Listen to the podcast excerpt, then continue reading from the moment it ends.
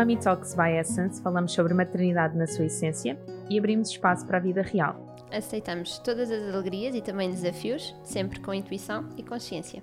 Eu sou a Filipa, sou especialista em medicina chinesa e diretora da Essence. A Essence Prime Care tem um programa de maternidade com terapias complementares e com equipa multidisciplinar para apoiar famílias nesta viagem que é a parentalidade. Eu sou Catarina Gaspar, sou doula desde a pré-conceição até ao pós-parto, sou professora de Kundalini Yoga e o meu grande objetivo é contribuir para famílias mais felizes, saudáveis e divinas. Vamos começar? Bem-vindos a mais um episódio. Hoje temos uma convidada muito especial e vamos dar início a uma nova rúbrica. Então, temos connosco Carlota Veiga de Macedo. Catarina, queres apresentar a nova rúbrica? Quero. Então, lembram-se, nós temos feito umas, assim, aberto umas perguntinhas para vocês colocarem à pediatra que nós ainda não tínhamos desvendado quem era. Todas as temporadas agora vai ser possível fazer isto. Portanto, a Carlota vai estar connosco na medida do possível. Não sabemos como. Porque a agenda é tão cheia, tão cheia. Mas a Carlota disponibilizou-se para vir aqui connosco, ter connosco, para responder às vossas questões. Portanto, Telegram do Mami Talks, vão lá, porque nós vamos sempre avisando quando é que a Carlota vem. Que bom. Obrigada por teres aceito este desafio, por teres arranjado aqui uma horinha do teu tempo para responder a todas estas perguntas. Queres-te apresentar um bocadinho para as pessoas que não te conhecem? Uh, antes de mais, muito obrigada pelo convite. Eu é que agradeço. Eu gosto sempre destas oportunidades para falar. Eu gosto de falar. uh, eu sou Carlota. Uh, antes de tudo, tudo, tudo, tudo, eu sou mãe de quatro filhos. Pronto. E pronto, o episódio é este. Espero que tenham gostado. Mas é, mas é que basicamente é, eu acho que é isto que me define mais. Um, e, e quatro filhos, dois deles até são crescidos, não é? Eu até já sou avó. Isto é simplesmente assustador. Sério? É verdade. Uh, desde há três meses. Ai, parabéns! E como é que é ser avó? Isto se calhar, pois, uh, é pronto, é só porque é um bocadinho estranho, porque ele nasceu prematuro uhum. e então ele ainda nem o conheço. É um bocadinho estranho, mas pronto. Uh, mas isto para contar a minha história. Quatro filhos, meu filho mais velho é enfermeiro, já é crescido. Uh, e depois tenho uma adolescente e depois tenho dois pequeninos. E com este percurso todo eu fui crescendo muito como pessoa, entretanto tirei curso de medicina, e pediatria e afins. E, portanto, acho que a minha maneira de, eh, de estar uh, a nível profissional tem muito a ver com a minha maneira de ser e o meu crescimento pessoal. Se calhar por isso é que eu fujo tanto da regra, porque nitidamente havia coisas que eu aprendia que não me fazia sentido, porque aquilo não corria bem. Quando punhas em prática. Completamente. E eu acho que quem mais me ajudou nisto, portanto, uh, onde eu aprendi mais uh, o, o aquilo que não funcionava na, como regra, foi o meu terceiro filho. Pronto, o meu terceiro filho, tudo aquilo que me diziam para fazer, que nada daquilo nada funcionava. funcionava. Nada daquilo funcionava. E tinhas que ouvir o que é o teu instinto. Isso. É estranho, não é? De repente parar e sentir numa de calma, calma. Que idade tem o teu filho, o terceiro filho? O terceiro filho já tem 4 anos. Uhum. Ainda hoje me ensina muito, é o que mais me ensina. Uh, todos eles ensinam, mas este realmente vai-me desafiar tudo aquilo que a sociedade diz como normal. Uh, então, pronto, eu gosto muito de falar do Joãozinho até nas consultas, porque de facto porque é um bocadinho isto, isto é um bocadinho parte de mim, uh, pessoal que eu, que eu ponho na parte da minha profissão, porque acho que sem isto nós depois tornamos assim um bocadinho vazias e frias e É um bocadinho aquela questão técnica. do pôr em prática, não é? Tu realmente consegues perceber se aquilo faz sentido, se aquilo de facto tem os resultados que se fala, não é? Portanto, entre a teoria e a prática vai. A noção de bebê, a noção de criança é uma noção muito irreal, dada em medicina, é uma noção muito irreal, muito centrada no adulto. Não tem absolutamente nada a ver do que uma, um bebê e uma criança são e as necessidades básicas deles. Sim. E é engraçado que eu vejo as minhas colegas, à medida que são mães e são mais sensíveis, a mudarem a, a, a opinião lentamente à medida que vão percorrendo a sua parte pessoal. Uh, o facto de eu ter sido mãe mais cedo uh, despertou, um para... bocadinho mais para isto. Uh, mas pronto, não sei, se calhar também tem a ver. que benção! Sem dúvida, ai não, isto, ter sido mãe aos 18 anos, para mim, consigo dizer que foi uma benção, ponto, em muitos, muitos, muitos, muitos níveis. Ah, então tu és pediatra há quanto tempo? Pediatra. Então, pronto. Pediatra IBC, se tu ias dizer? Não, eu ia perguntar, então tu foste mãe antes de ser pediatra? E, assim, eu tirei o curso de medicina mais tarde porque eu só tirei curso de medicina há coisa de. Uh, acabei há 5 anos, 5, 6 anos, porque eu era química. Era química e depois, entretanto, tive um percurso assim um bocadinho estrambólico, uh, onde depois acabei por estava a tirar o doutoramento, só que aquilo depois não me fazia muito sentido. Então, depois enverdei, enverdei para um, coisas tipo uma loja de produtos biológicos, de giríssimo, numa altura em que não, ainda não se falava muito acerca do assunto. E pelos bombeiros voluntários, e de repente estava nos bombeiros voluntários e pensei, ah, isto é o máximo. então pronto, entrei o curso de medicina, estou em pediatria e, portanto, e depois, dentro de um contexto de pediatria, com o meu filho Joãozinho, conheço a Graça Gonçalves. E pronto, e acho que... A, a vida mudou. A vida mudou a partir do momento em que conheço a Graça Gonçalves, que eu acho que eu considero... Ai, desculpem se calhar estou aqui a interferir com, com o microfone, mas uh, que eu considero tipo uma mãe para mim, que me ensinou e me, ainda me ensina e é sempre o meu fast dial, cada vez que tenho uma dúvida Uh, uh, pronto, e é isto. E eu acabei por depois enverdar, no, paralelamente da pediatria, uh, tirar um curso de, para preparação para o exame de IBCLC, fazer muitas, muitas, muitas, muitas práticas de aleitamento materno, não só com a Graça Gonçalves, com a Cristina Pinche e afins. o que acho que também, além de eu já ser diferente naturalmente, me aprimorou. Ainda tornou ali Porque, é mais exclusivo. Nós, nós estudamos aleitamento materno, ainda mais, além da minha parte pessoal, que já me dizia que nada disso que se aprendia batia certo, um, quando nós estudamos aleitamento materno, ainda mais o baque é, é, é porque é uma coisa tão um, holística. Se nós olhamos só para a técnica, a coisa vai correr mal. É verdade. Portanto, uh, tem que haver amor, tem que. Eu estou sempre, ainda ontem estava a dizer, assim, agora deixe tudo o que é problemas para nós e apaixone-se e namore com o seu filho, porque se isso correr, vai, vai quase certeza que a amamentação vai correr bem. E, e, é um bocadinho isto, uma pessoa, esta coisa da sensação, do, do estar, do namoro, do, das hormonas, o de uh, cair nas lágrimas por tudo e por nada. Isto bate certo. é só deixar certo. as coisas a fluir é, mesmo. Se nós nos preocupamos, sempre que há uma preocupação, sempre que há um número envolvido, existe aqui um bloqueio, portanto, existe uma ativação do hemisfério esquerdo que é completamente inibidor destas coisas fisiológicas, quer seja do parto, quer seja do aleitamento materno. Portanto, o hemisfério direito tem que estar muito, muito, muito dominante nestes processos. E sempre que nós chegamos e dizemos assim: ah, o seu filho só aumentou 20 gramas por dia. Não digo, por favor, o só é ridículo. Assim, eu estou a dizer, pronto, porque não é assim. Um exemplo. Estão a inibir o processo de aleitamento materno. E estes pequenos pormenores são super importantes numa mãe que já está estressada, que vai pedir apoio e de repente alguém diz-lhe: ah, Pois, ah, pois, olha, é veja é lá, se calhar é pouco uma vez eu estava a falar com uma enfermeira que estava a escrever, uma coisa que eu abomino, que me escrevam os, os gramas por dia no livrinho, e estava a dizer, eu estava a dizer, não escreva, não escreva os gramas por dia. E assim, ah, mas são 50 gramas por dia, é um elogio espetacular. Pois é, mas para a próxima ela se calhar vem cá e são 30. E ela vai achar que é pouco. E isto é uma enormidade, mas, mas esse número influencia. Não escrevam os números. Então, pronto, isto para tentar, mas é difícil. Sim, mas é uma Carlota em Portugal.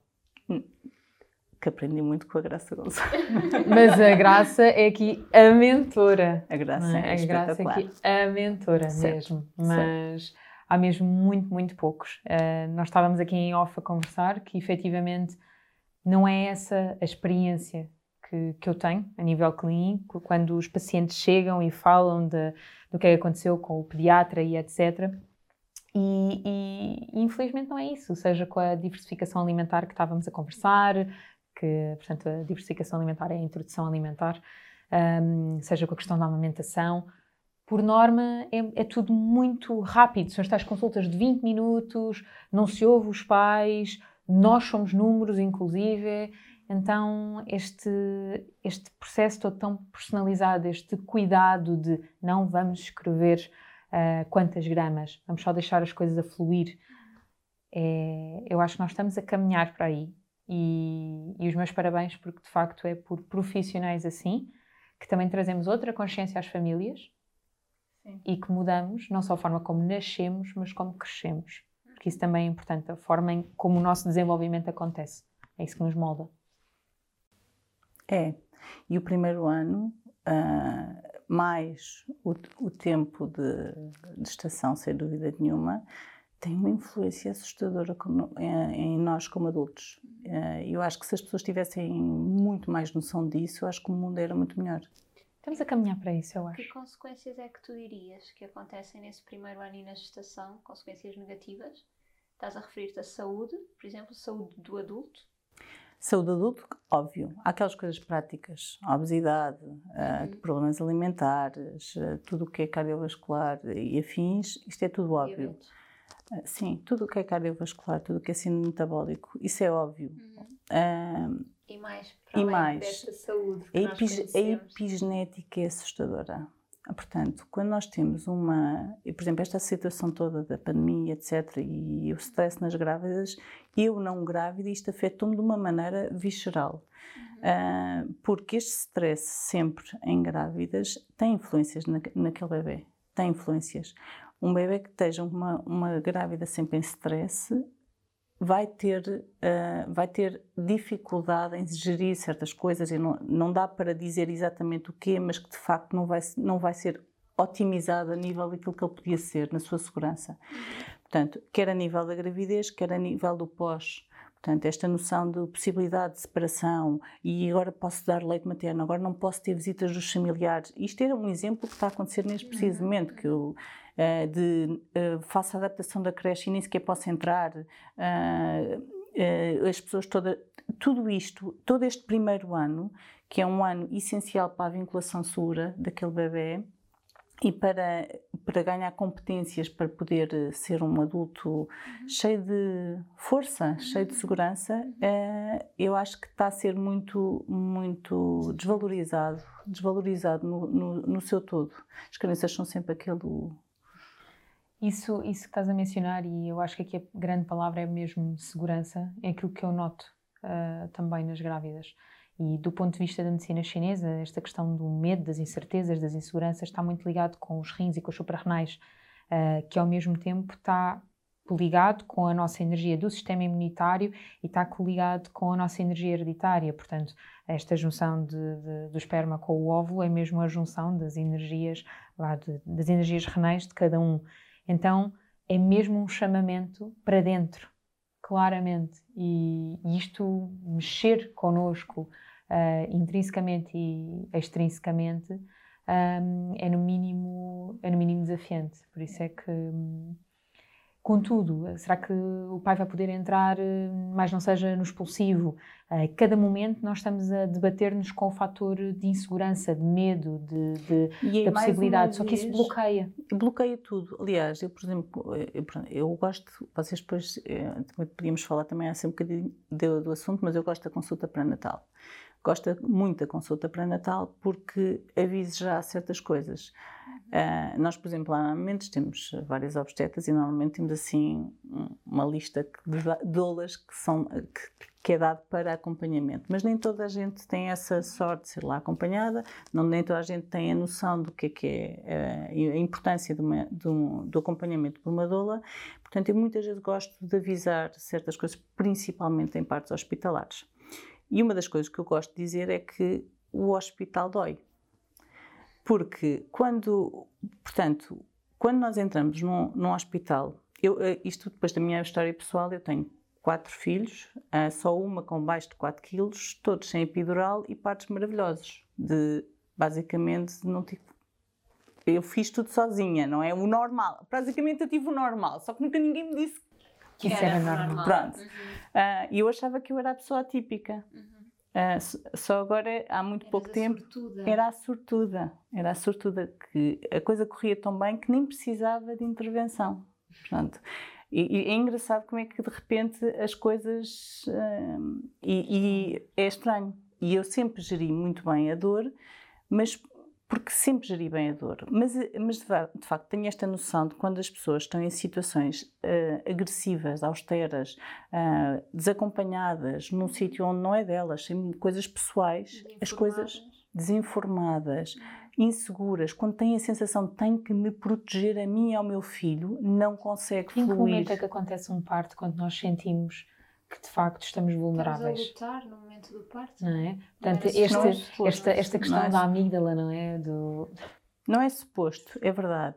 E, um, e portanto, isto para dizer que uh, situações destas acabam por não fazer com que as coisas fluam. Tal como a história do hemisfério esquerdo também tem aqui a ver com, com o nosso simpático. Quando nós temos o nosso uh, sistema simpático um bocadinho ativo, as coisas não fluem. Uhum. Não fluem quer seja no parto, quer seja no pós-parto, no puerpério, mesmo depois. Uma pessoa, como é que uma pessoa consegue? Tenho estado a pensar muito nisto porque eu própria estou numa introspeção relativamente como mãe, porque tenho tido pouco tempo com os meus filhos. Como é que uma pessoa consegue ser uma mãe, olhar exatamente para as necessidades dos nossos filhos, não temos tempo para. E estamos sempre na correria. É importante este momento para parar, respirar e conectar. É, tal e qual.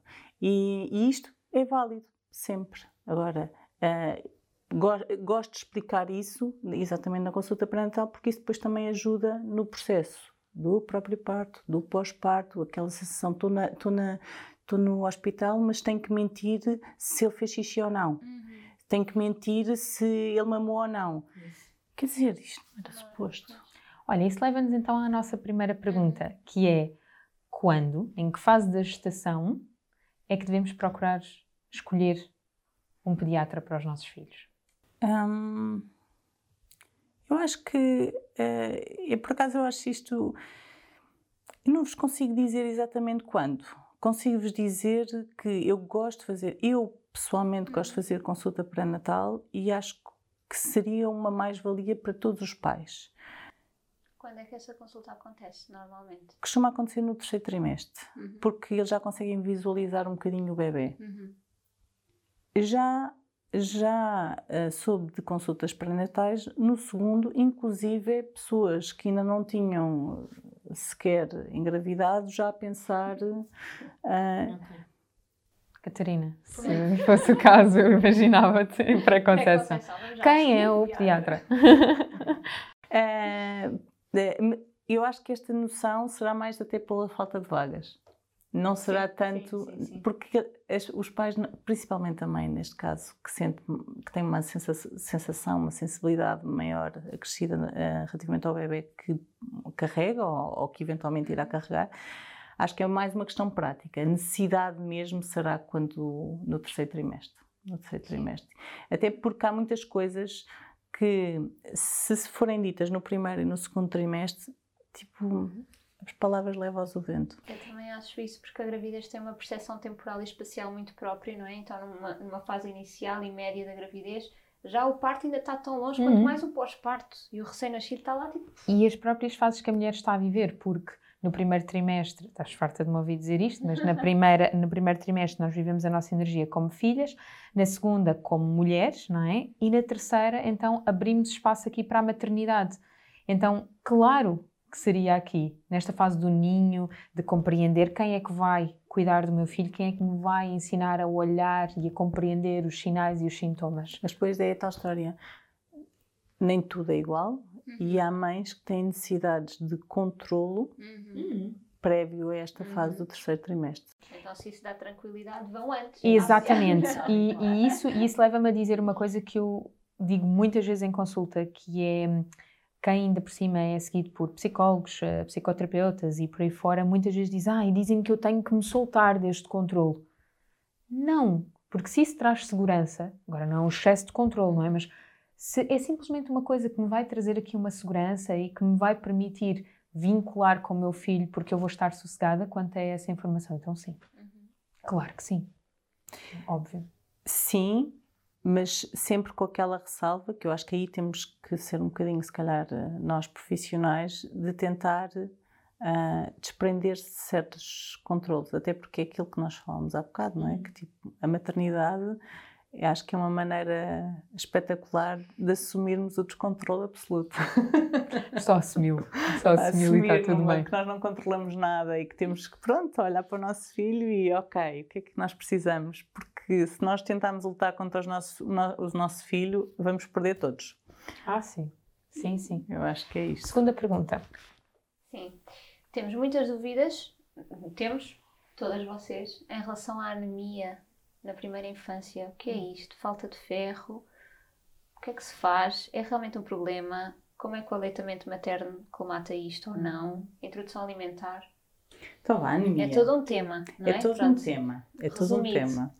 A anemia, uh, pronto, no fundo, uh, será uma globina baixa no sangue, não é? E normalmente a maneira que tem a ver com as nossas reservas de ferro. Portanto, e agora vou exatamente aqui ao ónus da questão uh, sobre as reservas de ferro. A maneira de contornar e de prevenir, a melhor maneira de prevenir uma anemia uh, na primeira infância é, de facto, o corte tardio do cordão. Isso é. Nós tínhamos lá imenso sangue naquele. Qual, qual tardio? É interessante perguntares isso, porque hum, há quem. Eu, eu por exemplo, a, mi, a, minha maneira de ver a coisa é ter deixado de pulsar. Uhum. Pronto. Agora, existem uns estudos que falam sobre o aumento da probabilidade de iterícia uhum. após os 3 minutos, e então tenho pessoas que andam a cortar entre o 1 minuto e os 3 minutos, normalmente tendo para 1 minuto. Pronto. Uhum. Não me faz sentido. Iterícia nenhum. fisiológica. Iterícia fisiológica existe. Uh, e, existe e, e, existe. Se é fisiológico ou não, ou seja, eu acho que tem.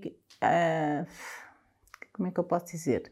De facto, é uma coisa que existe, existe uma grande porcentagem de recém-nascidos que têm uma iterícia uh, e que basta comer normalmente uhum. e a coisa resolve-se. O problema é que nós temos um imediato pós-parto tão difícil no aleitamento materno que nem sempre isto resolve. Portanto, estamos aqui, estamos com muitos problemas. Uhum. Então, nós para, como temos algumas taxas, eh, se calhar, que eu acredito que sejam acrescidas de iterícia por causa destes problemas de alimentação, uh, o que acontece é que evitamos deixar o cordão deixar de pulsar. Para evitar um problema maior, porque há condicionantes que não conseguimos controlar. São depois. condicionantes que são problemas ou seja, que é uma hiatogenia, no fundo, uhum. que passa pela intervenção do parto, que passa por uhum. todo o stress da mãe, passa por desinformações, passa pelos mamilos de silicone, passa por uma data de coisas uhum. que depois, portanto, temos aqui milhares de problemas institucionalizados no hospital que, que fazem com que não seja tão fácil uh, amamentar uhum. com, com segurança, porque uhum. depois esta é a tal história, é que não passa só por estas partes técnicas, passa também pela sensação de segurança da mãe pelo lado emocional ali presente. Se uma mãe está estressada a pensar, será que eu vou ter alta, será que não, será que não sei o que mais, será que vão agora pesar e agora como é que é? Aquilo não flui. Uhum. E é por isso é que é muito mais fácil um segundo filho, com todas as mesmas condicionantes, temos uhum. um primeiro filho, um segundo filho, uma mãe que uh, conseguiu amamentar, o segundo filho é muito mais fácil. Uhum. Porque já sabe, ok, isto é assim, eu nem vou ligar, não vou ouvir, vou, isto é assim. Mas pronto, isto voltando então aqui à parte do cordão, corte tardio do cordão, o que eu acho é deixar de pulsar, aliás, é, foi isso que eu fiz, por exemplo, na minha última filha. Que não teve, e que não teve icterícia. Não teve icterícia. Eu adorava fazer um estudo, então se lançar para ar, sobre partes domiciliares e icterícia. Uh, pois. Porque tirando estas condicionantes todas, se nós formos olhar só quanto tempo o cordão teve a pulsar, icterícia, quais são os valores? Pois. Pois, mas acho que isso, é, isso era uma coisa interessante. Era uma coisa interessante. Era, era ver se tentar eh, sacar das, das parteiras as parteiras e ver as várias parteiras podiam eventualmente até porque elas depois vão lá nos, nos dias Sim, a seguir, claro. portanto podiam perfeitamente até podia ser uma coisa subjetiva está amarelo ou não uhum. um, só para percebermos onde é que estamos a atender Sim, eu por acaso acho que era uma coisa muito gira, muito gira. Corte Mas pronto, corte, corte tardio de cordão. Pronto, e entretanto, uh, aí temos uma grande reserva de sangue que, em vez de ser cortada e ser desperdiçada, que vai para o bebê, portanto, temos ali já um, um, um bom, um bom armazém. Pronto. Depois, as pessoas adoram dizer: ah, pois, porque aos seis meses o leite materno deixa de ter ferro suficiente, que é uma coisa que me mata. Ih, eu estou a sentir esta energia do fígado, de repente a vibrar. Então, o que se passa é assim. Uh, o leite materno tem pouco sangue, uma biodisponibilidade está estudada entre os 50% a 100%, que não, se aconte não acontece em lado nenhum, em comida nenhuma existente. Portanto, estamos aqui a falar do único alimento que tem uma biodisponibilidade, que o ferro tem bio, a, bio, a biodisponibilidade em, em nós, nos nossos bebés, de 50% a 100%, que é incrível. Uma carne vermelha tem 25%, uma proteína vegetal tem roda de 12%, mais coisa, menos coisa. Portanto, é, sim, tem pouco e a partir dos seis meses eles costumam precisar de mais. E é muito interessante ver que se nós uh, fizermos pura e simplesmente uma alimentação uh, participativa, ou no fundo oferecer, uh, apresentar a comida à criança, é muito tendencial nestas alturas as crianças agarrarem-se à proteína. É muito gira a proteína e a, aos alimentos ricos em ferro. Uhum porque eles de facto precisam de qualquer coisa extra. Agora, não é aos seis meses o leite materno deixou de ter, ter ferro. Não faz sentido nenhum, portanto. Uh, o que é importante é que a partir do momento em que eles têm os sinais de prontidão para iniciar a alimentação, que também não é a história do calendário de seis meses, é mais um uhum. número que também me chateia, uh, que os sinais de prontidão a nível de desenvolvimento, nós temos de apresentar, sim, pelo menos apresentar duas vezes ao dia algo rico em proteína e eu gosto de dizer para ter a vitamina C a acompanhar, porque aumenta a uhum. absorção do ferro no intestino. E pronto, a partir do momento que isso acontece, a partir do momento que temos corte tardio, a partir do momento que temos leite materno com uma biodisponibilidade incrível, a partir do momento em que temos esta apresentação, acho que dificilmente nos temos que preocupar com, com, com déficit de ferro. Obviamente que isso implica uh, nós estarmos atentos ao bebê, mas isso é tipo, é uma condição que nós temos que ter, temos que estar sempre atentos ao bebê. Que sinais é que podemos observar? Por exemplo, estou a pensar, nós nunca fizemos análise ao, ao Vasco, ao meu filho. Hum. Portanto, eu não sei se ele teve anemia ou não. Sim, mas eles, é assim, uh, é, são, no fundo, eu acho que uh, são sinais todos muito inespecíficos. Eu acho que nós temos que ver, tipo, eles ficam mais lentificados, se calhar não se desenvolvem tão bem, não, este género de coisas. Uhum. Olhar para as pálpebras, não é? Isso, obviamente, pois há anemia. Ou a mas, é, língua, mas é podem assim, olhar para a antes, língua, se a língua estiver muito pálida. Mas antes, antes dessa anemia que se vê nas uhum. pálpebras, uhum. há, pode haver outros sinais. Eu acho que isso aí já estamos a chegar a uma anemia muito franca. Ah, Sim, isso muito mesmo franca. já é patológico. E eu acho que antes disso tudo, eu, eu não sou muito apologista de estar a andar a picar miúdos uhum. só para saber. Antes disso tudo, aquilo que nós temos de saber é o que é que ele come. Uhum. Uhum. É, portanto, uma das coisas, por exemplo, que estávamos a falar há bocado, que é muito giro, que, e tem, tem aparecido agora vários pais com várias mães, uh, isto coitadinhas das mães, as mães é sempre, é sempre a culpada, várias mães com isto, é que uh, tem a ver com a história dos nossos primeiros tempos, aquilo que nos condiciona como adultos. Então, Uh, comigo, normalmente, os, os, os miúdos acabam por ter uma alimentação muito descomplicada. Uhum. Eu não, já não estou a achar muita piada a dizer baby led weaning, porque acho que até isso é muito condicionante. Uhum. Uma coisa descomplicada é a comida dos pais, pronto. Uh, e, e depois chega um ano de vida e vejo recorrentemente isto. Ai, que eu fico tão preocupada. Porque eles, a partir de um ano de vida, depois começam a comer menos e é normal. Ah, Uh, fico tão preocupada que eu, depois de ele comer, ainda lhe vou dar lá umas colheradas. E eu faço a pergunta: obrigaram-na a comer quando era miúda, não era? Uhum. Pronto. Uh, sim, pronto, e basicamente é quase regra. Uh, e, portanto, se nós criarmos condições para uma alimentação saudável, e é isto que eu estou a dizer, alimentação, não nutrição, alimentação saudável, uma ração saudável com, alimenta com, com os alimentos, aquela criança vai comer e vai se nutrir de uma maneira adequada. Se estamos com guerras à mesa, vamos obrigar, uh, se temos, por exemplo, uma. se apresentamos os elementos errados, uhum. este género de coisas. O que são elementos errados? Processados, por exemplo. Okay. Processados, se, por exemplo, uh, quisermos uh, ser vegetarianos, mas não sabemos como, uhum. e é nessas situações que acho uma ótima ideia haver uma uma consulta de nutrição. Uhum. Ah, se, se tivermos hum, os avós acharem muita piada em começar a dar doces e de repente ele chega à mesa e não quer comer nada, não é? Ah, se, se entretanto estamos tão preocupados com a alimentação outra vez, estamos sempre a dar snacks Uhum. ah, e depois na refeição onde nós apresentamos a proteína, de facto não tem a menor das motivações. Embora até essa, esta última parte é dúbia. Ah, porque acho que deve haver, há miúdos, por exemplo, alturas em que eles gostam de fruta. E por mais que nós apresentemos seja o que for, eles só vão comer fruta. Mas também deixá-los ouvir a sua própria intuição. Isso, tal e Porque qual. eles sabem aquilo Eles sabem que eles muito precisam. melhor do que nós. Eles sabem muito melhor do que nós, mas nós temos que ter o dever de apresentar Era a o que eu ia comida. dizer, ou seja, a nossa responsabilidade é Isso, oferecer, não é? isso É estar mesmo. aqui, estar É disponível. Agora escolhe. Isso, Uhum. isso. Aquilo que eu faço muitas vezes com a Diana, e ela passou por essa fase, por exemplo, da fruta. Um, no meu caso, como especialista de medicina chinesa, vai na volta, eu espreito a língua e vou percebendo o que é que o organismo dela, que órgãos é que têm que ser nutridos. E bate sempre tão certo. Eles têm mesmo uma sabedoria. O, o organismo deles é, é exatamente aquilo que eles precisam e eles dão e tonifica, porque de facto ah, aquilo que nós mais precisamos é a alimentação. E só se não recebermos na alimentação aquilo é que podemos passar para suplementos e para tudo o resto.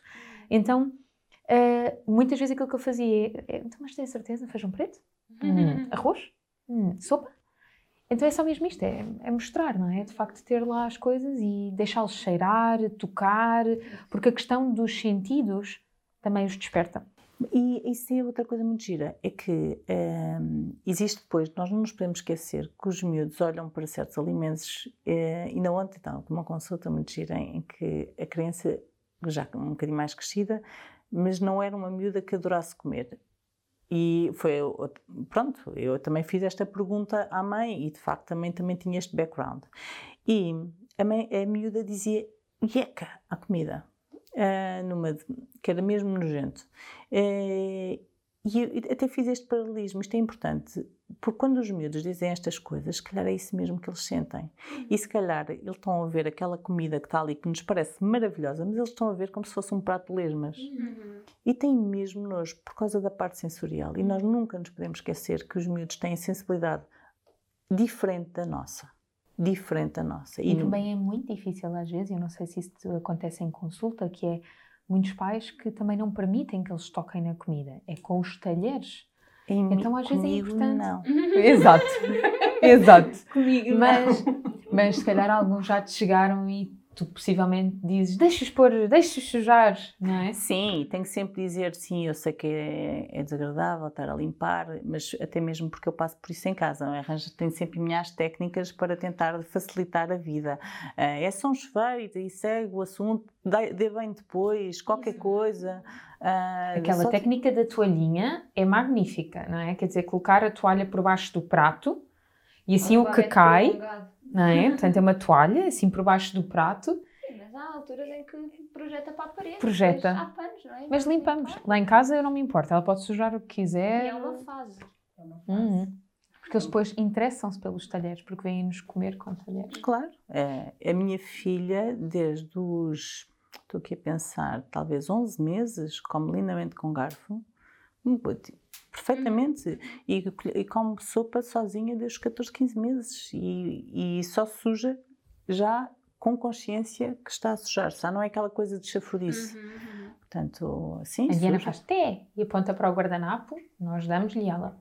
uhum. O Vasco quando cai vem assim com a colher e apanha o que caiu. É tão giro. É giro. Eu ia fazer-te uma pergunta por causa da anorexia dos dois anos. Certo. Então, oferecemos a comida. Está, quer dizer, aos dois anos já não precisamos de oferecer como na introdução alimentar, não é? Já é um bocadinho diferente. Ou é a mesma coisa? Pomos alimentos à mesa e eles comem o que quiserem. Tal e qual. Exatamente igual. Igual. Ok. E se eles não quiserem comer? Não comem. Pronto. E eles têm uma maior apetência, não é? Pelos alimentos mais ricos em Em calorias. hidratos de carbono. em calorias, porque eles começaram-se a mexer muito mais. Portanto, se havia uma tendência entre os seis meses e se calhar diria 11, mais ou menos, para a proteína, porque eles estão numa altura da curva onde estão de facto a, a- a crescer, portanto precisam de proteína, precisam de ferro, portanto eles têm mesmo esta necessidade. A partir do momento que começam a gatinhar que nem os loucos, começam a andar que nem os loucos, toque é arroz, batata, massa, é tudo assim, é tudo muita caloria. E bate certo. Uhum. Claro. Pronto, e é isto. Eu, e, isto é giro porque eu, eu sou eu já estou naquela fase que eu já discordo eu depois tenho estas discussões, tenho estas discussões uh, esotéricas com as minhas amigas nutricionistas, discordo do prato com proporções. Isto é uma maneira de reparar eh, os maus hábitos que nos foram incutidos por nos obrigarem a comer. Uhum. Porque perdemos qualquer tipo de intuição, porque obviamente há dias em que não nos apetece de todo comer absolutamente proteína nenhuma e outros dias apetece-nos comer três bifes. Sabes aquilo que eu costumo dizer? Uh, e que vai um bocadinho ao lado daquilo até que a dietética chinesa defende, mas que a minha experiência clínica mostrou-me isso e a minha experiência pessoal, sobretudo. Eu acho que nós temos que nos ouvir de facto para saber aquilo que precisamos. É que aquela história de ter de tudo um pouco no prato, de todas as cores, funciona como regra mensal. Tipo, chegares ao final do mês e fazes um banco de alimentos. Será que comeste peixe? Será que comeste hidratos de carbono suficientes? Uh, que leguminosas é que comeste? Que frutas é que comeste? Ingestão de água? Ingestão de água, não é? Porque depois isto muitas vezes falta. Uhum. Então, olhar aqui um bocadinho para tudo e pensar: hum, então, a brincar, a brincar, as proporções estão corretas. Tal e qual. Porque às vezes, mesmo durante o dia, e fazendo aqui um, um balanço um bocadinho mais pequeno, durante o dia não almoça e não come sopa, está bem, não faz mal. Depois ao jantar, se calhar, vai comer aquilo que não comeu durante o dia, porque agora já está disponível. Eu acho que uma coisa que é, é, importante se perceber é que eu digo que uma criança come à semana, mas nós todos comemos à semana. Uhum. Portanto, muitas vezes aquilo que acontece é que os miúdos estão doentes e não comem. Ah, meu Deus, não come, não come, não come, não come. Está bem. Normalmente eu tenho a sorte de dizer, mas mama, não mama. Então está tudo, tá tudo bem, está tudo bem. Mas uh, alguns não consigo dizer isso e diz assim, mas bebe água. Então pronto, tranquilo. Uhum. tranquilo. Temos só que permitir que o corpo se regenere, não é? É ir oferecendo, de acordo com, sua, com as suas necessidades, eles vão lá. Eles vão lá. Obviamente que temos que de vez em quando, isto são aqueles medos que eu também já os conheço, não é? Uhum. Quando tenho medos que me aparecem no banco, numa de não como nada, não como nada, como é que era antes? Como é que era antes? Ele já era, era difícil de comer porque depois há outros tipos de versões. Não, nem sempre é só simplesmente uh, uma, uma expectativa errada dos pais. Uhum. Uh, que isto eu acho que é aquilo que nos mata na maternidade, na paternidade, é as expectativas. E as comparações tudo. Sim. Porque quando às vezes as expectativas não são nossas, alguém entra no meio da nossa equação e compara. Ah, olha que. não, é. E, e, e pronto, é aquela pressão. É por isso é que eu, eu gosto muito, por exemplo, aquilo que a Cristina faz, que são dos grupos de mães. Então todas elas falam. Uh, por exemplo, amanhã até vai haver um Uh, e ainda hoje uh, saiu uma mãe de lá do hospital e eu mandei-a direto. uh, porque todas elas falam que queriam, de repente percebem como é, eu tinha esta noção de normalidade, isto é completamente irreal. Todas nós estamos a falar. Como a questão do sono, não é? Então, entrando na questão do sono, deixamos o sono como a última pergunta aqui. Sim, uma pergunta que nos fizeram é: a partir de que idade é que é patológico a criança acordar durante a noite? Bebê, criança bebê. A palavra usada foi essa, patológico. Patológico. Patológico, a partir de que idade? É lá, não há. Feito. Não há porquê? Simplificar. Porque eu acordo à noite. Pois. Eu acordo à noite. Agora, a expectativa, mais uma vez, não é? Uhum. As crianças só, só têm um tipo de sono parecido com os adultos entre os 3 e os 6 anos. Okay. 3 ou 6 anos. Quando me vem e dizem, ah, porque, principalmente por volta de, a partir de um ano começa as perguntas. Ah, porque acordo muitas vezes. Ah, porque eu. Não se preocupe, isto é temporário. É, mas temporário como? Talvez aos três anos já não haja nada disso. E as e, pessoas arregalam os olhos. Sim, não? claro. Mas é assim, mas de facto, se eu disser isto muitas vezes, normalmente nas consultas a seguir já nem sequer me perguntam. Pronto, eu já percebi. E isto é engraçado porque é um tipo de é um chip que muda. Porque de repente percebem, não, calma, é, eu adoro quando vêm mães que me dizem: Ah, ah não, não, dorme a noite toda. Tipo de caras que é impossível. Ou seja, está certo, está certo. Depois vou ver: é, Não, dorme a noite toda, vai mamando. Pronto. Embora hajam famílias que de facto o bebê dorme a noite toda. Sim. Mas isso sim são exceções. Isto sim são exceções. Então, eu acho que esta é aqui um bocadinho a ideia que nós temos que desmistificar. Porque nós temos vindo a falar de expectativas de adulto. Tal e qual. Porque aquilo que de facto acontece Mas nas é- famílias é, sono- diferente. O sono, ainda mais do que a alimentação, é um exemplo nítido de quão centrado no adulto a nossa sociedade está. Uhum. Que temos que adequar o sono dos nossos filhos ao nosso, Uhum. para podermos existir, estar Uhum. bem relativamente à nossa sociedade. Mas os nossos filhos é que têm que vir ter connosco, não Uhum. somos nós que têm que ter com os nossos filhos. Não se adaptar. Eles é que se têm que E a mesma coisa com as cestas, não é? Ah, a partir de X idade não vai fazer mais a cesta da noite, que é para melhorar o sono à noite. A certa do dia para melhorar. Isso, desculpa, obrigada. Não, mas, é- mas, por exemplo, é uma coisa que me chateia, é na sala de um ano, na- nas creches, obrigarem só a dormir uma cesta. Há imensos miúdos entre um ano e os 18 meses que ainda precisam de duas cestas. Então, Imensos. aqui digo-vos, porque eu, eu tenho tido esta conversa muitas vezes com amigas e em consultório, este foi um, do- além das fraldas reutilizáveis e uma série de coisas, mas este foi um dos fatores preponderantes para a escolha da creche onde está a Diana. Uhum. Porque eu queria ter a certeza absoluta que iam permitir a Diana dormir caso ela quisesse. Pois. É, exato. E, e, portanto, não venham dizer que não existe, porque existe. Uhum. Então é, é mesmo importante. Agora, mas é preciso é procurar. Ah, por exemplo, agora relativamente a esta história das creches infantárias e etc., é preciso procurar, é preciso, se calhar, sair aqui do dito normal. E batermos o pé. E bater o Obrigada, essa é a forma que vocês trabalham, está tudo certo, está tudo bem, não, não têm que implementar as minhas regras, mas não nos serve. Uhum. Obrigada. Mas, mas é isso, é isso. Mas mesmo quando já estão lá, tipo, aconteceu, ah, tem acontecido atropelos às crianças diários agora nesta, nesta altura. Ah, eu, por exemplo, eu agora tirei o meu filho de uma escola que até achava que era mais ou menos. Porque realmente, nitidamente, não estava a fazer bem. É ao meu terceiro, não é? É meu terceiro. E pulo numa escola que o miúdo está sempre ao ar livre. Ele nem sequer tem espaço interior. Uhum. Portanto, isto é. E, e realmente o miúdo parece outro. Uhum. Ah, Mas sim, se calhar se me tivessem dito há 10 anos atrás, ai, vais pôr numa escola onde tens que comprar galochas e coisas e que o miúdo vai apanhar a chuva o tempo E não todo. só, é, é exatamente o mesmo género da, da creche da Diana. Então o João Pedro, ah, que vai, portanto, a Diana só vai entrar em janeiro na creche.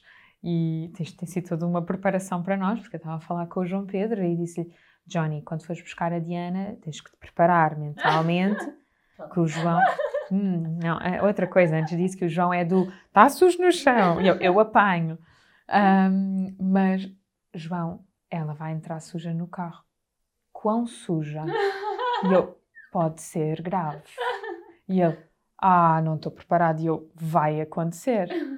E ele, Tem dois meses para se "Hum, preparar." Tudo bem. Então, Só foi isso que eu disse. Olha, vamos para um... É isso, vamos para os impermeáveis, para umas mantinhas. Não sei, nós arranjamos, não te preocupes. E eu assim, "Hum." Então, estou mesmo a imaginar a Diana toda feliz, suja. Mas é, é ótimo. Nós agora viemos de férias e ela adormecia no nosso colo enquanto nós caminhávamos, porque nós punhamos a Diana no chão para brincar, para pegar na terra, para tudo. E ela depois dormia à tarde, então também ter a liberdade para. Teve a brincar lá fora com os meninos, está cansada e agora quer ir dormir. E vão permitir. Ai, Claro. que perfeição! Claro, é, é- mas isto, isto depois é tal história. Estamos aqui naquela máquina de montagem onde nós parimos para eventualmente acabar a licença, entregamos os nossos filhos para outras pessoas cuidarem, para nós, e, e como são muitos, isto tem que ser assim. Tipo, sexta a estas horas, não sei o que mais, muda de sala, agora é só sexta a estas horas e agora tem que comer isto numa. O que? Ele come sozinho? Hum, isto vai ser um bocadinho chato. Ah, ele não consegue comer co- eh, eh, sem ajuda. Ah, isto vai ser. Portanto, ou se adequa, e é este um, a base do nosso sistema também eh, para lá do, da creche e já no infantário, e já é a castração de, de um tipo de crianças e é não, não, a não aceitação do, do outro tipo de é crianças. Esta questão de disciplina versus respeito e etc., que também muitas vezes se encontra nas creches, é, é, é muito importante. Portanto, perceber, desculpa, perceber os nossos valores, os nossos princípios e quais é que são as coisas que nós gostávamos de proporcionar aos nossos filhos, porque nós não estamos lá. Sim. hum, sendo que eu, eu, eu, eu acho que eu, neste momento, eu já estou naquela fase que eu acho que aquilo que nós temos que promover são comunidades. Uhum. Uh, comunidades, comunidades, um trabalha de X a X e o outro fica com os nossos filhos e nós depois. Este género de coisas e a, as avós, uma das coisas que essas avós são essenciais. A Diana está que... com a avó e vai completar os seus dois anos com a avó. Isso é extraordinário. E, e, e não venham dizer, que isto também é importante, que não há empatia, que não há nada, porque a forma como a Diana cuida dos nenucos, como... Como nós, assim não há empatia? Porque me diziam isso muitas vezes, eu grávida, ah, tem que ir para a creche, porque não vai ter empatia se não for para a creche. Mas é a criança não desenvolve empatia se não estiver na creche? Uhum. Diziam-me tantas vezes, tantas não, não, vezes. Não, não. Uh, uh, não há a menor das necessidades se não há só desvantagens em criança ir para a creche antes dos 3 anos. Isto é só uma necessidade cultural. Uhum. A, Diana adormece, a Diana adormece os nenucos, faz festinhas, se nós nos magoamos, vai e dá beijinho e faz festinha. É o cuidador de Portanto, isto que existe. Tem, que é só um para ela. É que, é, que, aquilo que se faz com amor, que ela tem com a avó, uhum. na creche ela não vai ter. Uhum. E eles desenvolvem-se com o amor, não se desenvolvem pura e simplesmente porque alguém está, porque está ali outra criança a fazer a mesma coisa. Uhum. É por isso é que eles têm picos de desenvolvimento incríveis na altura do verão, quando estão com os, com ele, com os pais. Uhum. E os avós são uma figura incrível e acho que deviam ter, a partir do momento que são avós, reforma, hum, já está. Era isso que eu tinha dizer, era isso que eu tinha dizer. Fumava. então eu ia dizer não, isso. Esta avó precisa de trabalhar mais tempo, ok? Exatamente, tal e qual, Sim. tal e qual. Não, eu ainda não consigo, ainda não consigo. Fui, fui avó muito cedo. Mas, mas, mas, por exemplo, a minha, a minha mãe tem um papel essencial na vida dos meus filhos. O meu filho tem meio-dia, ele vai buscar, vai buscar lá à escola e depois a seguir o meu, meu filho tem aquela coisa de sai da escola e ai, vou comer um iogurte à casa da avó. Hum, e assim, tipo, há assim umas coisas mágicas. Olha, essa era outra coisa das creches que não me permitiam, que é os meios dias. E era muito difícil para mim, porque eu não queria, de repente, tirar da avó claro. e colocar numa creche. Então, quando fiz a pergunta a esta, a esta creche se haveria a possibilidade de meios dias ou de só dois dias por semana, sim, sim, claro. Então, eu depois posso aumentar para três dias. Quanto mais gradual for, melhor eu Oh, e depois ainda tens que mudar esse nome dessa creche. Uhum. Ah, porque, não, porque não é muito vulgar. Não, mas é, mesmo, coisas, mas é mesmo. E, e, e quanto procurei. Mas isto muito para passar a ideia de que existe nós só e temos que nos alinhar. Mais, quanto mais nós procurarmos, mais vão, vão mais surgir. Mais oferta vai haver. Agora, neste momento, temos um, um problema que até está a haver muitas petições e muita gente, uh, incluindo, incluindo, eu, aborrecida relativamente a isso, que, que eu acho que são, acabam por ser quase maus tratos às crianças, desta história toda das creches. Então, o que acontece é que, mesmo sítios onde havia pouca idas lá fora, portanto, os miúdos estavam encafuados dentro do seu, uhum. da sua salinha e iam um pouco lá fora. Agora ainda é menos, porque têm que dividir pelas restantes turmas, portanto, não podem, como é a história das turmas bolha, ficam fechados na, fechados na sala, portanto, isto é aquilo que estavas a dizer, bater o pé, por exemplo, e agora é imensa escola, e isto vai aumentar incrivelmente a necessidade, porque há muita gente a dizer: não, isto não pode ser assim. Nós não podemos estar uh, a pôr. Uh, é que isto vai, vai demorar tanto tempo, e os nossos filhos, isto é uma desenvolvimento criança. deles. Um mês, um mês de desenvolvimento deles é, é, é demasiado. Isto, a minha filha tem um ano e meio e isto já foi um terço da, filha, da vida dela. Uhum. Portanto, isto é simplesmente assustador. É exatamente isso que eu sinto com a Diana, um Portanto, eh, agora, ela foi muito resguardada, não é? Eh, ela, neste momento, é a penetra da escola do irmão. Ela vai para lá claro, claro, claro, claro, e depois a seguir volta para casa, mas, mas, mas, mas a grande maioria não. Sim, sim, A grande maioria não teve a sorte das nossas filhas e é isso que me tira do sério. É uh, e gostava mesmo de dizer: é possível, é possível outras, é outras coisas, outras escolas, outras Perguntem, peçam ajuda, é, informem-se. alternativas que se calhar antes nem sequer tinham sido pensadas, mas que agora são possíveis. Possíveis. Então esta história, esta história do teletrabalho, toda a gente começou a pedir então, realmente, uma coisa que sempre teve prevista por lei, é, teletrabalho até aos, três, até aos três anos de vida. E esta história do teletrabalho faz com que pudesse haver todas as, várias mães em teletrabalho uhum. e, fazerem rotação mesmo, de horários. Isso mesmo. E, e várias ficarem com, com, um grupo de uhum. miúdos. Isto é possível. É nós, fazemos, nós não fazemos isso dessa forma porque trabalhamos, não é? Mas tantas vezes que eu ligo para a Joana, que, é, que é, os, os filhos dela são pacientes teus, e digo, Joana, podes só ficar com o Vasco um bocadinho que eu tenho agora uma ação? E ela, sim, sim, então eu vou lá deixá-lo, ele fica a brincar com o Vicente. e depois eu vou para casa e com a Sara Biscay eu vou e também tenho uma sessão e o Vasco fica a brincar com a Constância. São exatamente estas comunidades É que, que se devem, que eu acho que nós devemos deixar de estar isolados Uhum. e viver. Nós estamos com muito aquela mentalidade de apartamento e não conhecemos o vizinho do lado. Sim, e sim, temos sim, que mudar este, este, isto. Começar, começar, isto não é uma coisa, eu sinceramente acho que isto não tem nada a ver com hippie, nem africana, não, isto é uma necessidade básica de qualquer social, pessoa, qualquer pessoa. Nós Olha, Carlota, completamente- nós ficávamos aqui com mais 300 perguntas, porque nós tínhamos uma lista delas, mas vamos ter que trazer outra vez. Eu nem sei que horas são, mas eu estou tipo. Sim, "Vamos sim, sim, sim, sim. favor." Mas, mas assim de um modo, assim de um modo geral, hum, acho que este episódio foi muito importante porque além de respondermos a imensas perguntas, falámos de valores, falámos de princípios, falámos de entreajuda, que são na verdade pilares da maternidade. E que se nós compreendermos que nós, mães, temos muito mais eh, eh, de, de, de parecenças né, entre nós e os nossos filhos também, e podemos aprender todas umas com as outras e pedir ajuda, e que isso faz parte aqui um bocadinho do, do mote da maternidade. Portanto, se estamos grávidas ou se estamos em pré-conceição ou se até já temos filhos crescidos, nós vamos a tempo todos de pedir ajuda. Esta E- noção, da, da- esta ideia da perfeição materna é um terror. Não somos super-heróis, vamos não só... devemos ser e devemos pedir apoio, pedir apoio, pedir apoio. Outra coisa que eu também quero aqui reforçar desta nossa conversa é: em nenhuma altura nós te chamamos doutora Ah, mas eu não quero. e nós estamos a tratar-nos por tu. Eu imagino como será bom para os pais irem à consulta com a pediatra dos seus filhos e terem esta conversa assim. Não, mas eu de facto não gosto muito da doutora. Mas isto fa- faz parte da entreajuda, que é chegarem a uma médica e esta médica está para nos ajudar a cuidar dos nossos filhos, sabes? E não ser aquele, ai, agora vou à pediatra e estou cheia de medo, o que é que ela Como vai é que lhe vou dizer é que- isto? Que isto veio de, um bocadinho atrás desta noção de que o médico era o ser que mandava, o Deus na Terra, não é? Uhum. Isso eu sou igual. Também sou mãe, também tenho as minhas dúvidas. Aliás, ajudo imensas adolescentes, mães de adolescentes e tenho uns problemas com a minha adolescente lá de casa. Quem me... Portanto, todos nós passamos por problemas. E Sim. a diferença é que eu estudo para tentar resolver e para tentar apoiar da, da, da melhor maneira. sabes.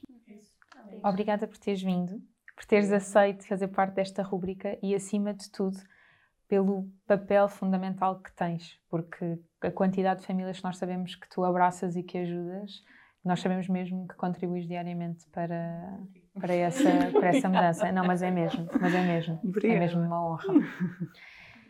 Espero que tenham gostado. Para todos vocês que têm dúvidas, peçam-nos o link do Telegram, porque a partir de agora já não há mais perguntinhas no Instagram, só no Telegram. Até para a semana. Obrigada.